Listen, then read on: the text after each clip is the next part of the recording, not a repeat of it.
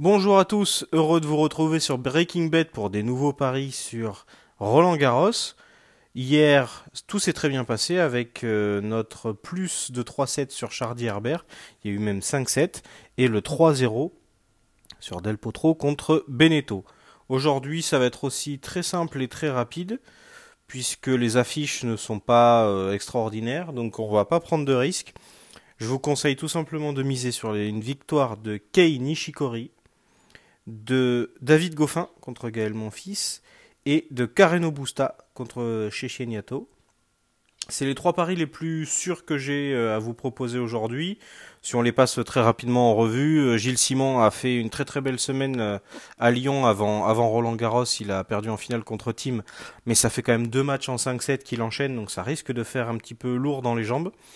Nishikori, même s'il a fait un match un petit peu difficile contre Benoît Père, on, a vu qu'il était quand même largement au-dessus et je pense que Nishikori, s'il bat Père, il est capable de battre un Gilles Simon qui théoriquement a moins de tennis en lui, on va dire, qu'un Benoît Père.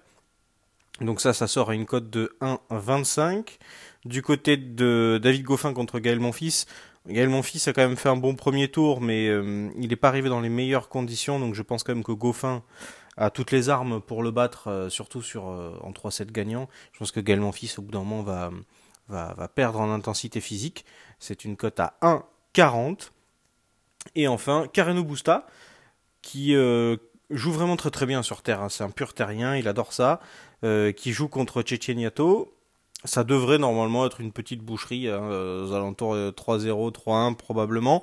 On va rester avec une, petite cote sèche d'un 30. C'est plutôt pas mal, donc ça nous fait des cotes assez intéressantes.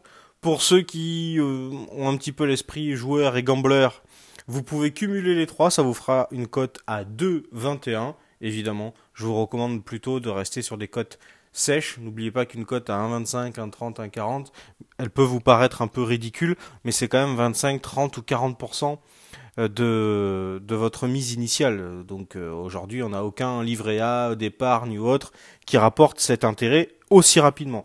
Donc je vous conseille quand même de les prendre ensemble. Vous verrez à la fin, vous aurez quand même euh, un, ROI, un retour sur investissement très positif. Voilà pour les trois paris du jour. On se retrouve demain pour de nouveaux paris. Salut